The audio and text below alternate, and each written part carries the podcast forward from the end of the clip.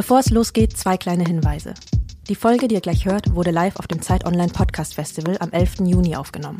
Also bitte nicht wundern, falls ihr mal Publikum hört oder sie einfach etwas anders klingt als unsere Folgen aus dem Studio. Und die zweite Sache, ihr hört gleich nur Mintu mit Gast. Ich hatte leider einen Trauerfall in der Familie und musste meine Teilnahme kurzfristig absagen. Wir hören uns also erst nächste Folge wieder. Bis dahin ganz viel Spaß mit der Live-Folge aus dem Zeit Online Podcast Festival.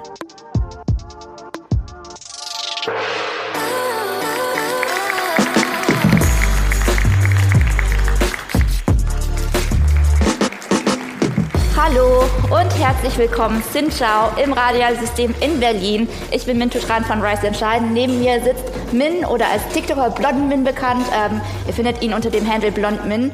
Dort redet er über Lifestyle, über Essen, über Food, über alles Mögliche. Alles Mögliche, Lifestyle, ja. Comedy. Sternzeichen. Sternzeichen. genau. Und er ist hier heute unser Gast und wir sprechen so ein bisschen ich fühle mich so ziemlich alt inzwischen, weil ich bin harter Millennial. Ich bin 1993 geboren. Ich bin äh, mit äh, Social Media aufgewachsen, aber nicht mit Facebook, sondern mit MySpace, mit Tumblr, mit ähm, SchülerVZ und mit einem asiatischen Social Medium, das hieß Agency. Da waren nur Asiaten drauf und es gab so komische Gruppen wie ähm, Hallo, hier sind die Mongolen, hier sind die Vietnamesen, hier bitte nur Männer. Also wir waren eigentlich ziemlich loste Leute wir haben null über Politik gesprochen, sondern es ging viel um Party machen und um Lifestyle. Ja. Und jetzt sprechen wir ein bisschen drüber, wie ist Gen Z drauf, wie sind wir drauf, was ist der Unterschied? Und äh, du bist ein bisschen der Experte, weil du bist auf einem Medium unterwegs, wo vor allem Gen Z drauf ist. Vor allem Gen Z. Ich ähm, bin Content Creator slash Influencer auf TikTok und mache das seit einem Jahr hauptberuflich, bin auch auf Instagram unterwegs und bediene da tatsächlich eine jüngere Zielgruppe, die wahrscheinlich so 13, also offiziell darf man ja TikTok erst mit 13 haben, ja. äh, aber ich glaube, da sind auch mehrere jüngere Menschen dabei, äh, die von 13 bis 17 sind und äh, das ist meine jüngere Zielgruppe, die dann nicht SchülerVZ oder MySpace konsumieren, sondern dann eher Oder TikTok. überhaupt weiß, was das ist? Ja, also ich habe davon schon mal gehört tatsächlich, aber genutzt tatsächlich nicht, mhm. nee. Ja, vielleicht auch nochmal so definiert, ich habe so ein bisschen so auf Google einfach mal eingegeben, what the hell is Millennial, was ist Gen Z ja. und so die erste Erklärung, die ich so gefunden habe, war, ja, alle, die zwischen 1985 geboren sind und 1995 sind noch Millennials und alle, die danach geboren sind, ja. sind Gen Z bis 2012. Habe ich auch gehört. Jetzt sind es irgendwie Alpha irgendwas, ne? Generation Alpha. Genau, das jetzt sind sie mit den Generation. Buchstaben durch, jetzt müssen sie griechische Buchstaben. Genau. so, ähm, und so ein bisschen, äh, die Frage ist auch so für mich, so ein bisschen herauszuarbeiten, wie, was sind eigentlich die Unterschiede äh, zwischen uns? Und deswegen wollte ich mal ein bisschen drüber reden, wie wir eigentlich damit aufgewachsen sind mit mhm. dem Internet. Und wie war es denn bei dir als Millennial? Dann kann, ich, kann ich das danach als Vergleich mit der Gen Z genau. machen. Genau. Ich habe halt das Problem gehabt, dass das Internet eine neue Sache war. Wir hatten ein Internetmodem zu Hause, das dann langsam hochgefahren. Wenn ich einen Song downloaden wollte, illegal, habe ich den ganzen Tag einfach den Computer angelassen, bin zur Schule gegangen, bin dann wieder zurückgekommen, dann war der Song runtergeladen. Das war meine Erfahrung mit dem Internet und so bin ich damit aufgewachsen. Und äh, für mich war das damals schon überhaupt eine große Sache, mich im Internet überhaupt mit Menschen connecten zu können. Auf äh, MySpace zum Beispiel, auf Agency und überhaupt zum Beispiel asiatische Personen kennenlernen zu können. Und da haben wir eher so über mehr richtig basic Sachen gesprochen, als über Sachen, die deep sind. Also wir haben zum Beispiel nie über Rassismus gesprochen. Mhm. Das war nie ein Thema. Und man könnte, sollte ja eigentlich denken, auf einem Social Media Medium wie Agency zum Beispiel, dass es gab, ich weiß, ihr, ihr wisst wahrscheinlich alle nicht, wovon ich rede, aber das war so ein ähm, Social Medium, das war aufgebaut, man hatte eigene Profile und konnte das so gestalten, hatte ein äh, Profilfoto, konnte äh, drunter schreiben, was für Interessen man hat und ähm, genau, da konnte man Gruppen gründen und mit Leuten in eine Gruppe gehen und gemeinsame Interessen austauschen. So. Und ähm, dafür, dass da sich nur AsiatInnen aus ganz Deutschland, aus der Schweiz und aus Österreich rumgetrieben haben und wir über alles geredet haben, was uns da gerade so beschäftigt hat als junge Jugendliche oder als Kinder, ich war ja noch, auch noch relativ jung, ähm, ging es wirklich nie um Rassismus oder um irgendwie, wie ungerecht äh, die Gesellschaft mit unseren Eltern umgeht. Und ähm, es ging halt eher so, warte mal, ich kann mal ein bisschen was vorlesen. Ich habe ein bisschen was vorbereitet aus diesen Gruppen, ähm, weil äh, ich muss sagen, also ich fand das auch ein bisschen cringe. Es gab zum Beispiel eine Gruppe, die heißt Du bist ein Vietnamese, wenn, also natürlich nicht gegendert, ne, das gab es damals noch nicht wirklich, man hat nicht drüber gesprochen. Und äh, da gibt's äh, da haben wir dann übelst drüber gelacht und das mit unseren Freunden geteilt. Und das war die Sache, über die wir gesprochen haben. Aber es waren so richtig, also ich lese mal einfach vor. Zum Beispiel, du bist ein Vietnamese, wenn du Sojasauce oder Maggi Würze nimmst, wenn dir etwas zu fad ist. Stimmt. Privat, ja, aber ich glaube, sowas würde man öffentlich mal sagen. Ne? Genau. Oder du bist Vietnamese, wenn deine Mutter die Pizza immer mit der Pizza, mit der Schere zerteilt. Machen wir auch noch, aber. Ich werde immer noch komisch angeschaut, wenn ich meine Wirklich? Pizza mit der Schere zerteile. Ey, alle meine Freunde sagen, das ist viel effizienter. Es ist viel effizienter, Leute. Nehmt, nehmt eine Küchenschere, ja. wirklich. Ich kann es mir nicht anschauen, wenn Leute mit einem riesen Messer da hantieren und versuchen, ihre Pizza zu zerteilen und das, der ganze Belag dann rumrutscht und Voll. so. Das ist schrecklich. So, ähm, du bist Vietnamese, wenn dein Name nie richtig ausgesprochen wird. Also so auf eine ja. Ne? Mhm. Äh, und also so, das war das Level, über das wir so über Identität und sowas geredet haben. Es war eher witzig, sehr oberflächlich. Man hat erstmal darüber connected, aber es ging nie auf eine tiefere Ebene. Ja. So, das war so, wie ich aufgewachsen bin. Ja. Deswegen habe ich mich erst mit Rassismus und Ungerechtigkeiten, äh, soziale Ungerechtigkeiten, Ableismus, Queerfeindlichkeit, mit all dem, was wir irgendwie heute in einer größeren gesellschaftlichen Debatte haben, habe ich mich erst beschäftigt, als ich studiert habe. Mhm. Mit, keine Ahnung, 19, 20. Und ähm, das war für mich so, meine Kindheit war so eine happy Welt, wo alles so okay war oder wo man halt alles irgendwie, was halt nicht okay war, unter den Teppich gekehrt hat, so ein bisschen, ne? Ja, und heute ist ja das komplette Gegenteil. Ne? Also ja. die ganze Gen Z, die ganzen äh, Jugendlichen haben ja durch Social Media, durch das Internet so viel Zugriff auf Wissen, auf Zugriff auf so viele Informationsquellen, woher sie, wo sie sich auch weiterbilden mhm. und ähm, ihre Informationen bekommen. Und meistens habe ich das auch Gefühl, so dass sehr oft die Gen Z ihre, ihr Leben ein bisschen vorgelebt bekommen und auch sehr viel kritischer sind, weil sie einfach so schnell erwachsen werden aufgrund von Social Media. Also das fand ich ganz krass, dass ähm, als Black Lives Matter wieder mehr ähm, in der Öffentlichkeit war nach dem Tod von George Floyd, mhm. hat auch mein damals zwölfjähriger Bruder sein Profilbild auf Black Lives Matter umgestellt. Und ich so, du weißt schon, was Rassismus ist? Voll krass. Und er so, ja klar, weiß ich das. Und er hat mir dann ganze Definitionen runterbeten können, was Rassismus ist, was, ähm, worum es geht beim Klimawandel und dass wir eigentlich schon viel zu spät sind und meine Generation, warum wir uns nicht mehr darum gekümmert haben und so. Also all das ist schon Thema, wenn Kinder noch nicht wirklich in der Pubertät sind. Das finde ich voll krass. Ich finde das aber auch sehr gut, dass sie so reflektiert schon sind und an unseren Planeten zum Beispiel denken, so Klimawandel oder auch, ich glaube, dadurch, dass so viele jetzt zum Thema Rassismus zum Beispiel, ähm, es gibt da so viel Content dazu, beziehungsweise auch Fälle, worüber berichtet wurde, wo Rassismus auf der Welt aufgetreten ist und dass die Leute einfach da viel achtsamer jetzt miteinander sind und mhm. ähm, auch gerecht, sagen wir mal, Content oder Sachen, die sie sehen auf der Erde, hinterfragen, ob das so richtig ist. Ja. Und ich finde, das ist ein fettes, fettes Pluspunkt für die Gen Z. Ich finde auch, ich lerne voll viel von der Gen Z. Ja. Ich weiß nicht, was deine Erfahrung ist. Du machst ja Content für Gen Z. Genau. Ähm, hast du auch schon Kritik darüber, darum bekommen von Gen Z, die schon. gesagt haben, so, hey, dein Content, wir finden mhm. das irgendwie nicht cool. Kannst du mir noch mal erzählen, worum es da noch mal ging? Tatsächlich war es so, dass als ich mit ähm, Social Media angefangen habe, man sich ja erstmal fragt, okay, was, wer möchte ich auf Social Media sein, was für ein Content möchte ich machen ja. und wofür will ich bekannt sein oder was finde ich selber auch als coolen Content, den ich lustig finde, den ich relatable finde, um dann den mit der Welt zu teilen. Und habe dann auch tatsächlich einige Millennial-Sachen, die du dann einfach gerade genannt hattest, thematisiert gehabt.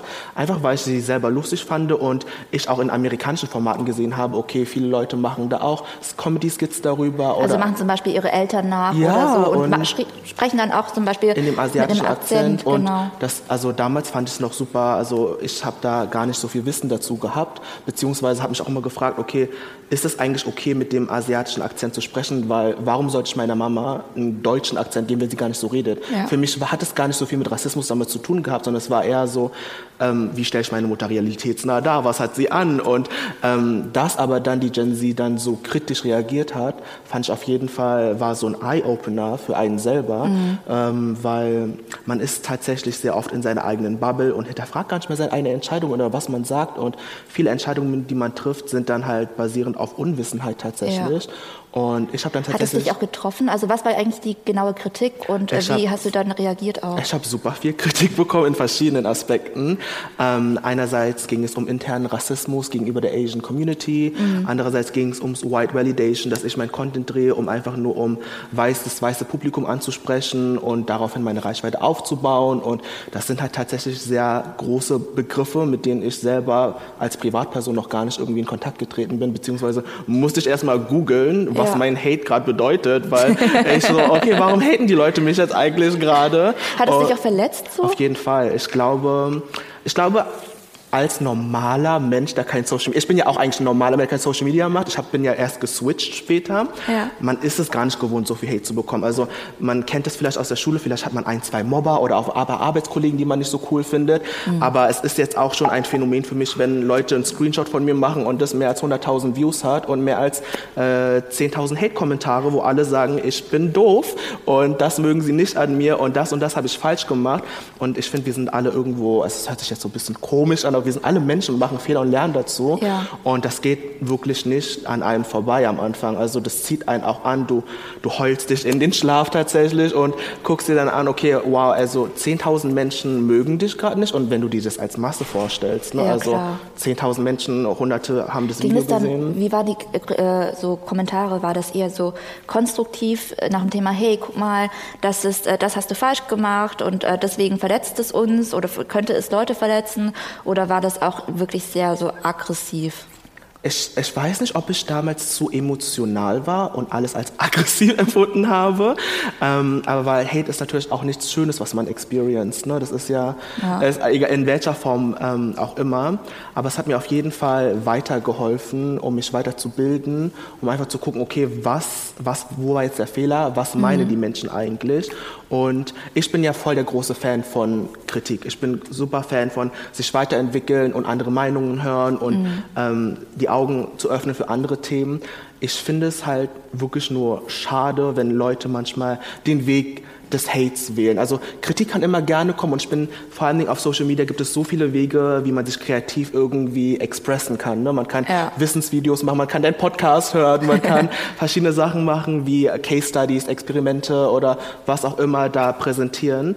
Und ich finde es immer schade, wenn dann die, die aggressive Form gewählt wird und ja. immer auf den Finger gezeigt wird, okay, das hast du falsch gemacht, das hast, du falsch gemacht. Aber weißt du, vielleicht, ich kann es auch ein bisschen nachvollziehen, mhm. weil wenn ich so total abgefuckt bin von Sachen ja. und Sachen immer wieder passieren, zum Beispiel, ähm, keine Ahnung, ich kann, ich kann mich erinnern, dass Comedy früher zum Beispiel einfach richtig scheiße war. Voll. Also wenn ich mich daran zurückerinnere, wie Comedy war, als ich jung war, als ich so 12, 13 war, da gab es Erkan und Stefan. Das waren einfach so zwei weiße Dudes, die sich als so Gangster angezogen haben und dann so, so Gebaren gemacht haben, als wären sie irgendwie in der Hood aufgewachsen und haben die so ein bisschen verarscht. Das ist halt einfach nicht okay. Oder es, ähm, auch aus der Community, ne? zum mhm. Beispiel Kaya Jana, mhm. ich weiß nicht, ob du den Namen kennst noch, ähm, der hat sich ja... Der ist ähm, Zopf, ne? Ähm, ja, der hat jetzt immer so, so Schiebermützen an, aber der hatte damals auch ähm, immer sich braun angemalt im Gesicht mhm. und um dann zum Beispiel äh, einen indischen Charakter äh, darzustellen, Ranjit, und hat dann Witze über die indische Community gemacht und ähm, auch zum Beispiel so Leute wie Anke Engelke mhm. hat Yellowfacing gemacht und Krass. hat dann äh, sich gelb angemalt und Schlitzaugen gemalt und praktisch eine, eine asiatische Thai-Frau imitiert und so ein bisschen sich darüber lustig gemacht. Anke Engelke hat sich auch wieder dafür entschuldigt, muss mhm. man da ähm, dazu sagen. Aber das ist halt the level of comedy, wie BPOC, also People of Color und Black People, so ein bisschen in der Comedy vorgekommen sind. So. Und ähm, ich habe mich dann auch gefragt, okay, wo ist da die Grenze? So? Was, was, was macht es so, dass es, dass es mir so weh tut oder warum fühle ich mich damit so unwohl? Warum mhm. kann ich da nicht mitlachen? Und ich habe mich dann auch gefragt, so, habe ich das vielleicht auch ein bisschen unterstützt? Weil wenn man mitlacht und so weiter, ich habe zum Beispiel früher auch meine Mutter immer nachgemacht ja. und ihren Akzent nachgemacht. Ja. Und ich habe aber auch nachgemacht zum Beispiel, wie streng sie zu mir ist, wie liebevoll sie ist, Voll. welche lustigen Sprüche sie bringt, wie sassy sie ist. Und ähm, ich habe mich halt gefragt, so, wenn eine weiße Person halt voll krass drüber gelacht hat, aus welchen Gründen lacht sie darüber? Lacht sie darüber, weil sie meine Mutter so sieht wie ich, mhm. so liebevoll, so, so komplex, so cool, so was sie alles durchgemacht hat, wie viel Energy sie hat und so? Oder sehen Sie sie als eine asiatische Frau mit einem komischen Akzent, über die sie sich lustig machen können? Und ich glaube, da ist der Unterschied, wie wir Ja. unsere Eltern sehen und wie die andere, wie andere Leute unsere Eltern sehen, beziehungsweise Genau, wie der Referenzrahmen auch ist, ne? Gar keine Referenz und sie wissen auch, sie Ja. wissen ja gar nicht, also das, was ich sage, heißt oder von mir preisgebe auf Social Media, hat ja, ist ja in, steht in keiner Relation, was für ein Bild ich zu meiner Mutter habe oder wie sehr ich sie liebe oder in wie vielen Aspekten ich sie im Alltag unterstütze. Ja. Ähm, aber es ist tatsächlich so, alles, was auf Social Media oder allgemein jetzt ähm, zu, zum Thema Rassismus gesagt wird, das bleibt dann auch stehen. Das Bild wird immer stehen bleiben von Anke Engelke oder was du da auch immer hast. Und äh, da müssen wir, finde ich, auf jeden Fall super sensibel sein und aufpassen, weil Ja. ähm, auf keinen Fall sollte Comedy unter Entertainment, der also mehr gewichtet werden oder in, also wirklich im Vordergrund stehen, wenn die eigene Community verletzt wird. Genau. Und das ist halt so, es gibt immer noch viele Comedians, die ja Witze über eigene, ihre eigene Community, Community machen. Also Mhm. wir haben hier zum Beispiel den Vietnamesen auch, wir haben Tutti Tran hier Mhm, aus Berlin, ähm, der immer seinen Vater nachmacht und Ja. dann irgendwie ähm, auch sehr viel Gelächter bekommt und auch sehr, sehr krass auf die Zähne geht und sehr teilweise auch sehr klischeehafte Witze macht. Ja. Also ich finde teilweise Sachen, die er macht, noch lustig und Sachen, die ich wirklich so ein bisschen daneben finde. Aber es ist halt so voll schwierig, so für sich so zu entscheiden, okay, was ist noch okay, was ist so problematic. Und ich glaube, Gen Z ist da deutlich strenger als wir. Vielleicht noch ein, ähm, ein bisschen über White Validation reden. Du hast ja den Begriff so ein bisschen einfach vorgebracht Ja. ähm, wo es ja darum geht, okay, ähm, ich weiß nicht, ihr kennt bestimmt die Situation auch, wenn zum Beispiel Witze gemacht werden über Frauen und man eigentlich die einzige Frau im Raum ist und alle Männer drüber lachen und man dann das Gefühl hat, ah, muss ich auch drüber lachen, damit ich hier nicht die Spielverderberin bin. Und äh, das hatten wir ja auch als Asians, ne? dass wir dann in dem Raum waren und alle Witze über Ching Chang Chong, hahaha gemacht haben und wir dann in dem Raum uns unwohl gefühlt haben, aber immer gedacht haben, boah, wenn ich jetzt was sage, dann wird's richtig unangenehm. Voll. Und man dann eben sagt, okay, dann lache ich mit. Und das ist praktisch der Punkt White Validation. Dass wir sagen, hey, okay, wir sagen, das ist auch witzig, um uns ein bisschen auch vor der Aggression, sage ich mal, von der dominanten Gruppe zu schützen. Und das ist der Punkt praktisch, der dir ja als vorgeworfen Kritik wurde. vorgeworfen wurde. Ne? Und ähm, ich verstehe auf jeden Fall das, was mir gesagt wurde. Und ich habe zugehört.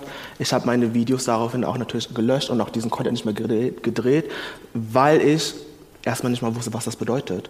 Ich habe ähm, super viel Recherchen dann machen müssen tatsächlich, was mir auch voll die Augen geöffnet hat. Ich habe Dokumentationen geschaut, ich habe Case Studies gelesen, ich habe meine Freunde mit meinen Freunden geredet und gefragt, ey, was bedeutet das eigentlich? Ja. Und ähm, ich finde, das ist super wichtig, dass wir in Zeiten von 2022, wenn sowas passiert, als Community auf jeden Fall unseren Mund da aufmachen. Und ähm, mittlerweile mache ich ja Social Media hauptberuflich und ähm, alles, was ich irgendwie sage, hat, hat irgendwie auch dann irgendwo für irgendwelche Menschen da draußen eine Bedeutung.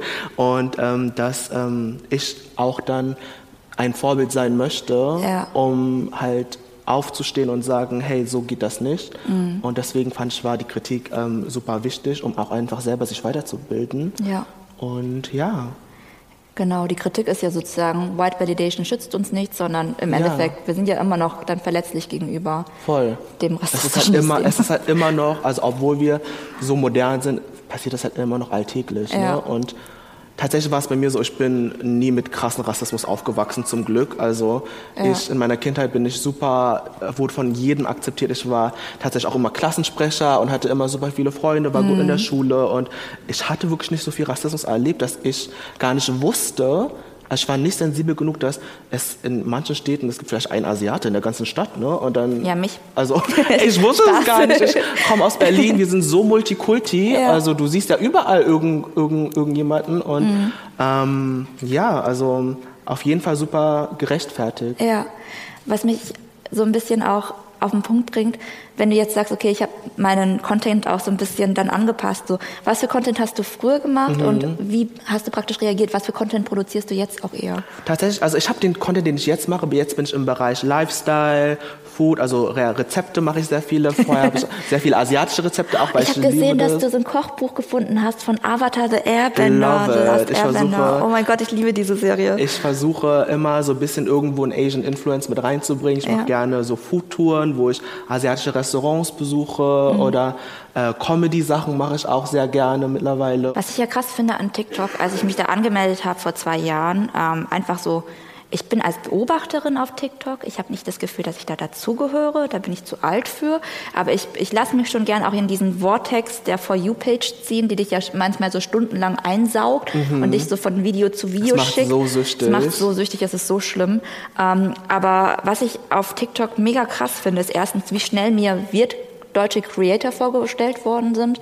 Da bist ja du dabei, aber auch Mafia Chang, die zum Beispiel in ihren Videos ähm, so Restaurant-Stories auch macht. Die finde ich super, wo sie ähm, so Kundinnen und Kunden in, den, äh, in dem Restaurant ihre Eltern nachmacht, die sich halt vielleicht ein bisschen racist benehmen, sagen, ja, ist doch eh alles hier chinesisch, ich will einfach meine gebratenen Nudeln und sie dann Glutamat, Glutamat. und sie dann ja. freundlich darauf hinweist, wir sind im vietnamesischen Restaurant, wir haben hier Pho-Nudeln, die können wir Ihnen auch anbraten. Ja.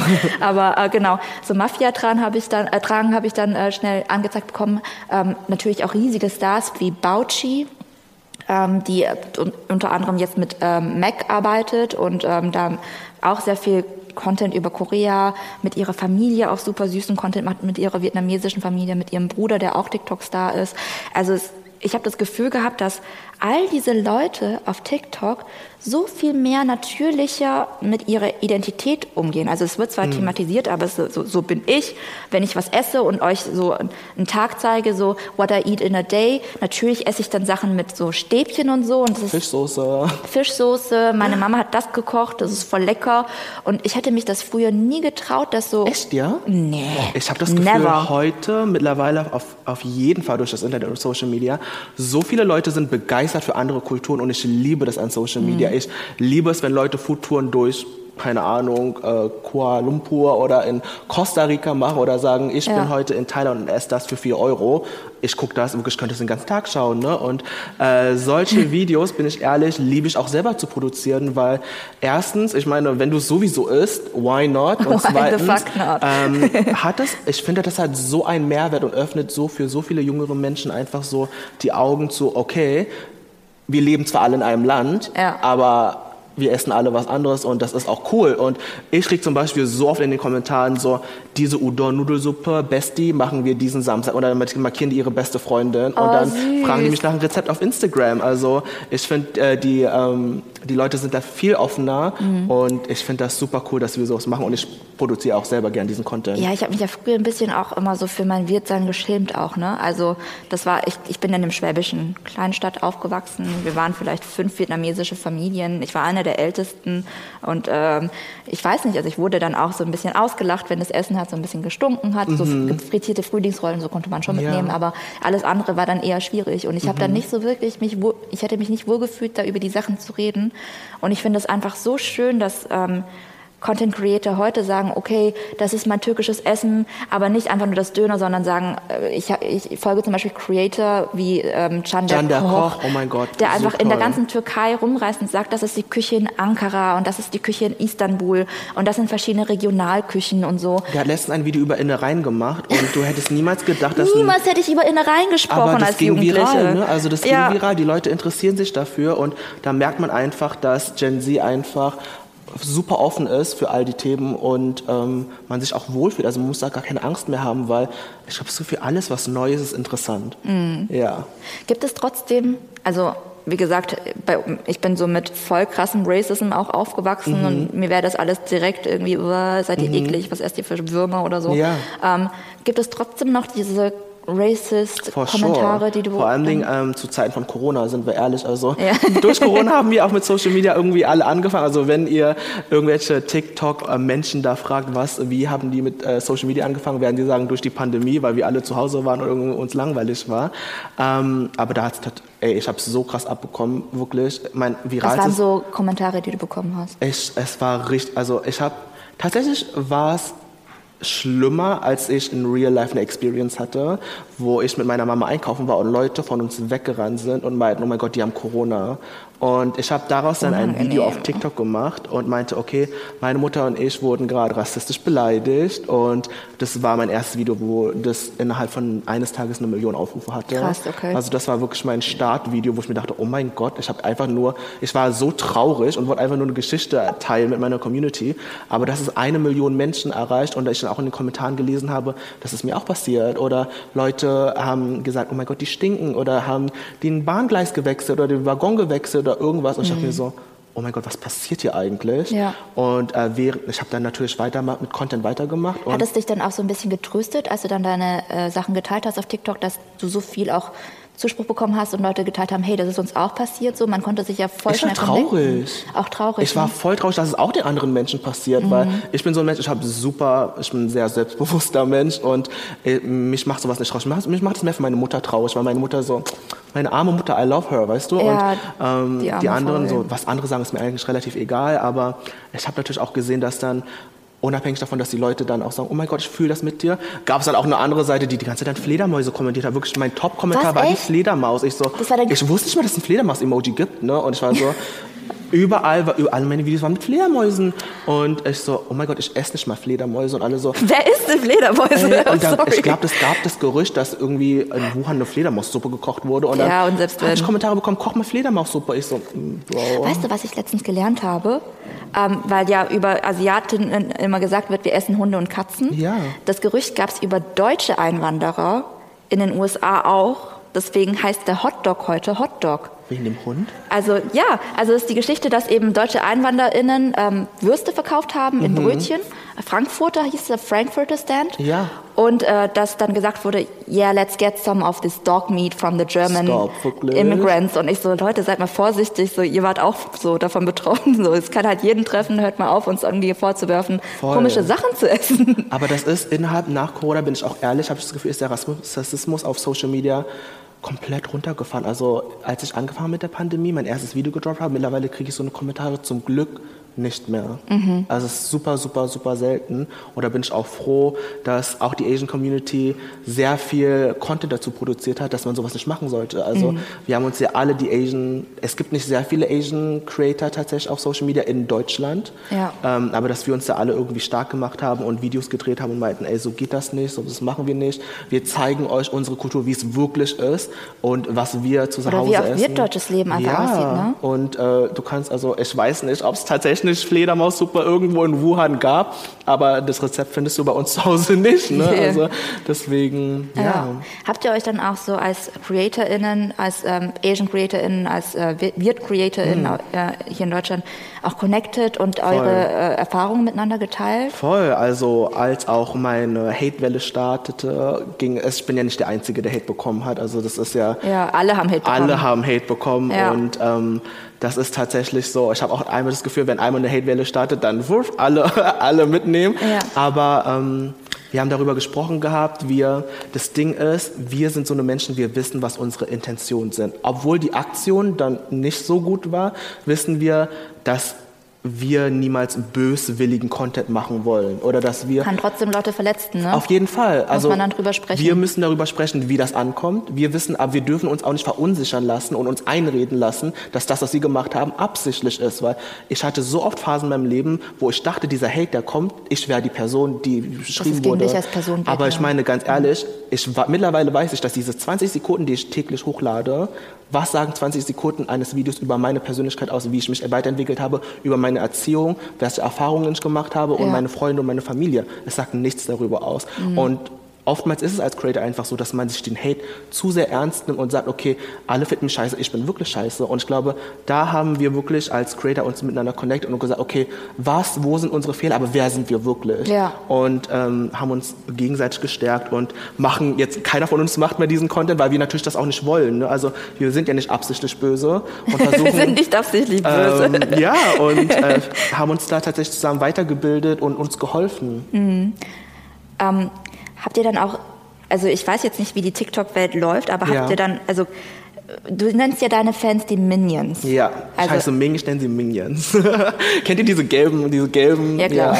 so cute und ich fand das auch super süß. Ja, aber ähm, wie ist deine Erfahrung so mit der Fan-Community? Also Mhm. wie ich bin ja nur Podcasterin, wir haben Mhm. ja drüber geredet. Ich bin ja mit Absicht gerne hinter einem Mikro, ohne eine Kamera eigentlich, weil ich das nicht, ich, ich, da muss ich sagen, oh, da muss ich mich gerade hinsetzen Mhm. und ich muss irgendwie geschminkt sein und so. Das stresst mich zu sehr. Ich will einfach nur mit meiner Stimme was machen.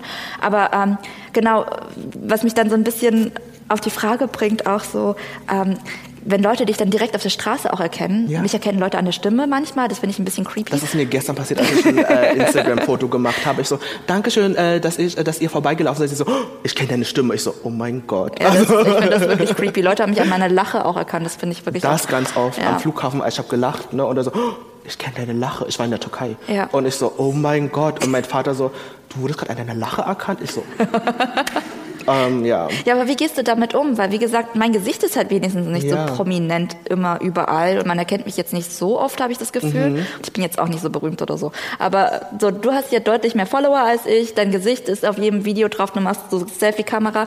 Wie gehst du damit um, wenn Selfie Leute on. irgendwie so mit bist du, du bist ja auch relativ extrovertiert oder raubt es dir auch Energie? Wie gehst du dann damit um, wenn Leute auf dich Ich zugehen? bin ehrlich, immer wenn ich, also wenn ich Momente habe, wo ich mir denke, oh, das ist zu viel, denke ich immer an die Zeit zurück, wo ich gehofft habe, dass Leute mich anschreiben oder dass Leute meine Videos schauen und wie desperate ich war, das, äh, das zu erreichen, wo ich jetzt bin und Ja. äh, diese Blessings zu haben, die ich alle habe.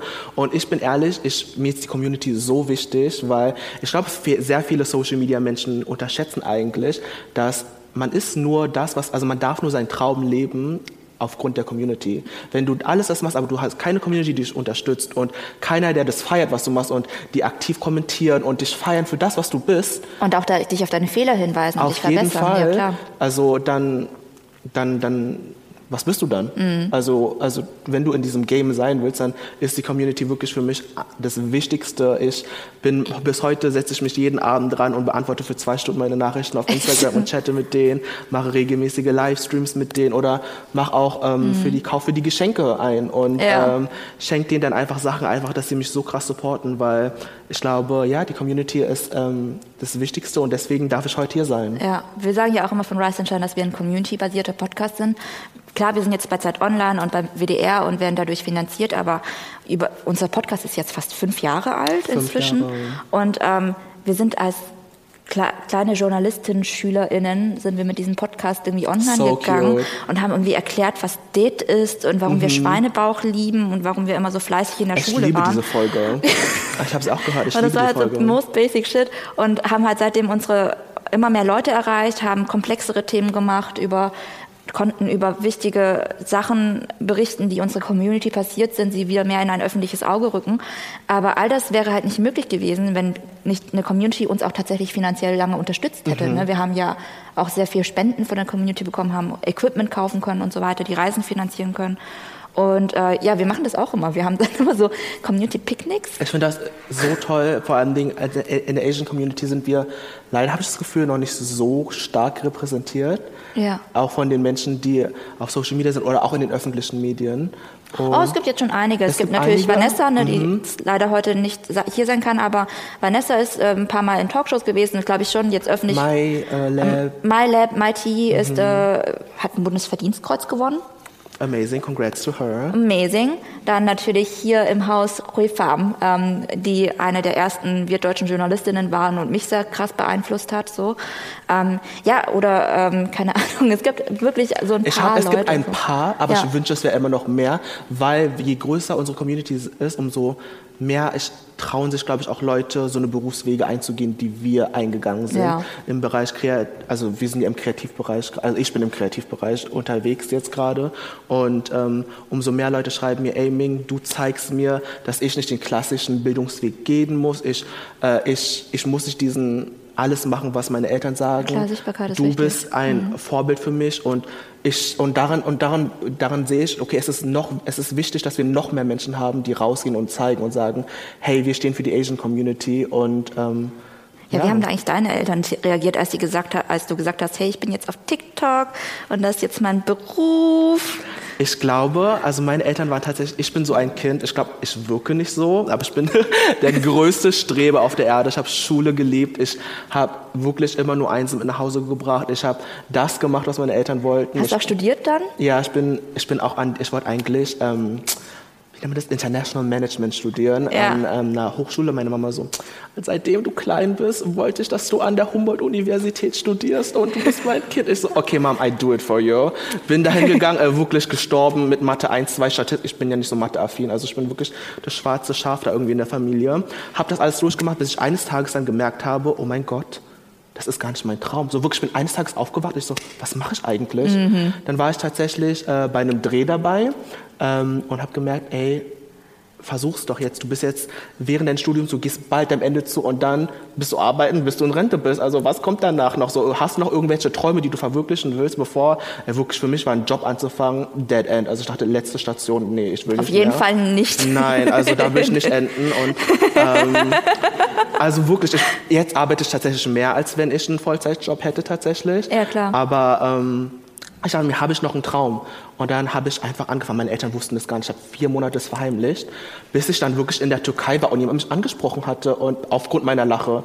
Und Fa mein Vater war so, was passiert hier gerade? So, warum kennt dich jemand? Ja. Und ich so, ähm, ja, Papa, ich mache Social Media. Und irgendwann kamen dann auch immer die Pakete mehr an und mehr kam irgendwas an. Und dann haben die es tatsächlich verstanden. Ja. Und jetzt drehe ich zusammen mit meiner Oma sogar TikToks. Ah, echt? Oh, ja, sie ist super süß. Sie ist aus Vietnam jetzt da für drei Monate und die feiern das total. Also ich meine, meine Oma kennt das ja zum Beispiel nicht. Die hat ja früher in, in unserem Alter im Krieg gekämpft, ne, sind wir ehrlich. Und äh, jetzt mache ich irgendwelche Kochvideos. Und, ähm, aber die feiert das total. Ne? Also ja. die ist auch super stolz auf mich und äh, die supporten mich da, weil die meinten so ganz ehrlich, ich glaube, unsere Eltern sind auch so, Leben ist nicht so lang und es ist zu kurz, um die ganze Zeit nur zu arbeiten und leb deinen Traum. Ich, du bist auch so aufgewachsen, dass die wollten immer, dass wir Sicherheit hatten. Ne? So ja, mit, ja. Werd Arzt, werd Doktor, werd Richter. Wir wollten immer, dass sie wollten uns immer einen die klassischen Berufe. Ja, dass ja. wir ein stabiles Einkommen haben, dass wir nicht so viel mhm. Uncertainty haben wie die, weil die sind damals aufgewachsen, ne? die sind rübergekommen, hatten Also Bewerberheim teilweise Voll. und äh, ja, es war wollten, sehr, sehr prekär. Die wollten das Beste für uns, mhm. aber das Beste für sie in ihren Augen ist nicht mehr das Beste für uns in unseren Augen, weil wir mit komplett anderen Voraussetzungen aufgewachsen sind. Wir haben, wir können die Sprache, wir haben andere Chancen. Wir haben auch andere Werte. Ja. ja. Und äh, da, da unterstützen sie mich und sehen das und fragen mich auch so, okay, wann drehst du das nächste Video mit Oma? Also Echt? Oma wartet schon. Oma liest sich sehr gerne die Kommentare durch und sagt, okay, was haben die über mich geschrieben? Und das, ähm, ja, da merkt man auch. Das finde ich wirklich das Schöne auch an TikTok, dass es ja. so viel so äh, auch Sachen zwischen den Generationen gibt. Bei äh, Bauchi und Henry Nguyen ist es ja so, dass sie ihre Eltern wirklich regelmäßig in den Videos haben. Die haben dann auch Sai an die typischen so traditionellen Trachten und tanzen mit ihren Eltern, ja. machen Karaoke-Videos mit ihren Eltern. Mhm. Der Papa hat jetzt auch ein eigenes TikTok und macht Videos, wie lustig er seine Kinder Echt, ja? findet. Ja, das ist richtig cute. Und ich, ähm, ich habe das Gefühl, so als ich jung war, ich bin immer noch jung, aber als ich halt so jugendlich war, ähm, hatte ich so eher das Bedürfnis, mich von meinen Eltern abzugrenzen und nicht so viel mit denen zu tun zu haben, einfach aus dem Grund, dass ich so gestruggelt habe, dass ich halt ähm, was anderes machen wollte und nicht Lehrerin oder Richterin oder mhm. so zu werden. Und äh, da musste ich einfach erstmal so von zu Hause ausziehen und mich von meinen Eltern distanzieren und nicht so viel mit denen zu tun haben, bis ich dann irgendwann wieder zurückgekommen bin und gemerkt habe, ich kann das ja auch alles unter einen Hut bringen und sie verstehen mich schon, wenn ich es ihnen gut erkläre. Mhm. Aber so, ich finde es halt voll cool, dass du zum Beispiel Videos mit deiner Oma machst, die Pakete einfach im Haus von deinen Eltern ankommen, die einfach cool damit sind. Voll. Oder auch und meine Mama freut sich auch über Skincare, ne? Sind wir ehrlich? so, wann kommt die nächste, wann kommt das nächste Paket? Ja. Ich, ja. Aber ich finde es so schön, dass TikTok in dem Sinne Klar, es gibt viel Hate, es gibt auch äh, sehr berechtigte Kritik, was so Überwachung und so weiter angeht, aber ähm, und Datenschutz. Aber was ich schön finde, was Gen Z macht, ist, dass sie nicht mehr den harten Wir gegen die alten Approach haben, mhm. was ich glaube, was viele denken, dass sie das haben, weil äh, weil wir zu wenig gegen Klimawandel und soziale Ungerechtigkeiten gemacht haben. Ähm, aber klar, sie können uns da kritisieren, aber gleichzeitig laden sie auch breiten sie ihre Arme aus und ähm, laden ihre Eltern, ihre Großeltern, so wie du halt auch, in ihren Content mit ein. Und das finde ich voll schön einfach. Ich finde das so gut, dass wir immer uns mehr trauen, wirklich wir selber zu sein und unsere Kultur aufgrund von Social Media teilen können und Leute auch an unserer Kultur teilhaben lassen. Und ähm, ich würde das auch, also meine Eltern haben tatsächlich ein Restaurant, deswegen würde ich die jetzt nicht irgendwie, ne, so stellen wir vor, wir haben so ein Kind, was auch wahrscheinlich zur Schule geht und auch meine Videos schaut und ich will nicht, dass sie dann irgendwie, weißt du, dass meine Mutter die ihre, ihre Sushi-Verkäuferin da irgendwie so, oder weißt du, äh, auch TikToks dreht und mit mir irgendwelche Tänze macht. Mhm. Deswegen versuche ich dann meine Eltern zu schützen. Aber ähm, ja, du hast da vollkommen recht und ich finde Social Media ist sowieso eine Sache, es ist es ist, es ist am Ende des Tages für mich was Schönes, weil es ermöglicht einem so viel und es macht mir auch jeden Tag Spaß, das selber zu konsumieren mhm. und zu gucken, was andere machen. Und ich bin ehrlich, durch Social Media habe ich so viele Dinge über mich selbst gelernt und auch wer ich auf Social Media sein will, wer ich wirklich bin. Stimmt das, was die Leute mir an Feedback geben? Und Bist du denn der Ming in Social Media auch der Ming im Real Life oder ist der ein bisschen anders? Auf jeden Fall nicht.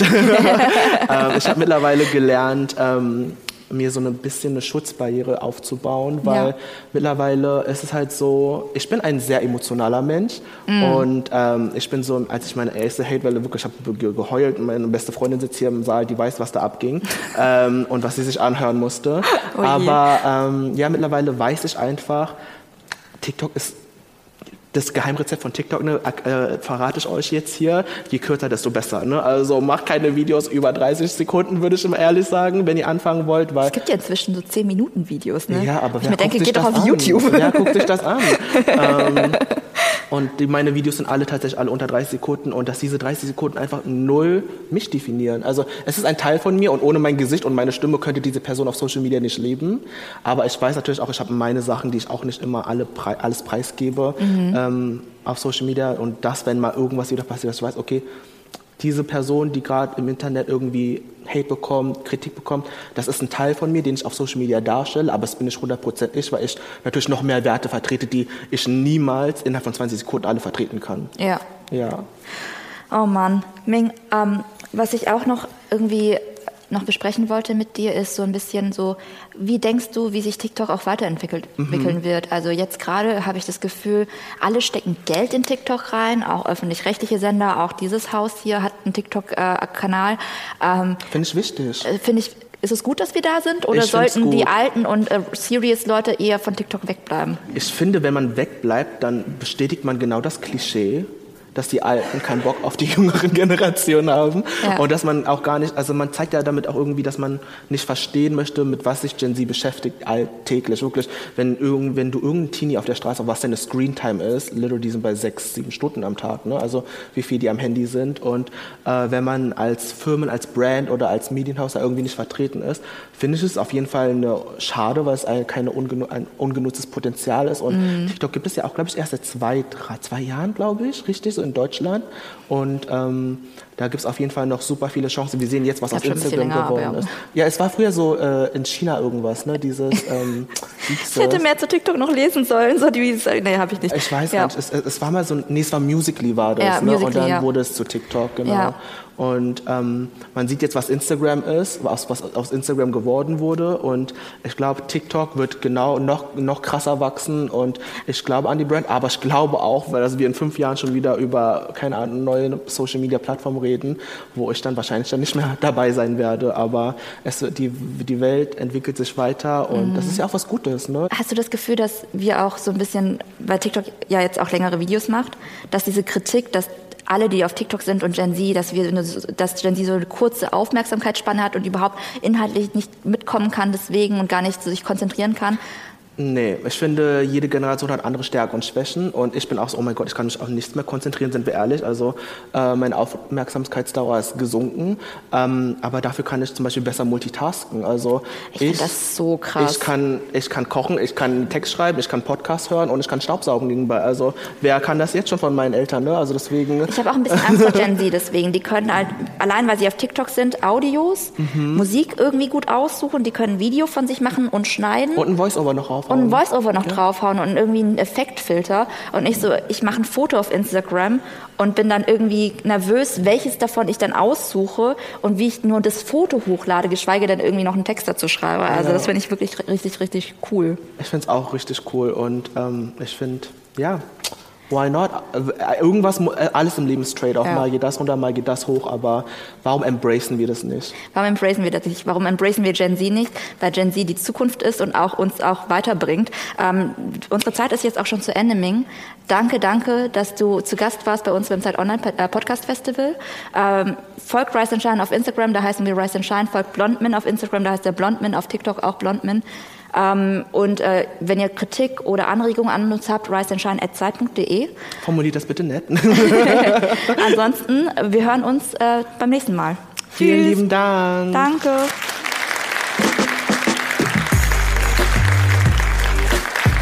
Rise and Shine, ein Podcast von Cosmo und Zeit Online.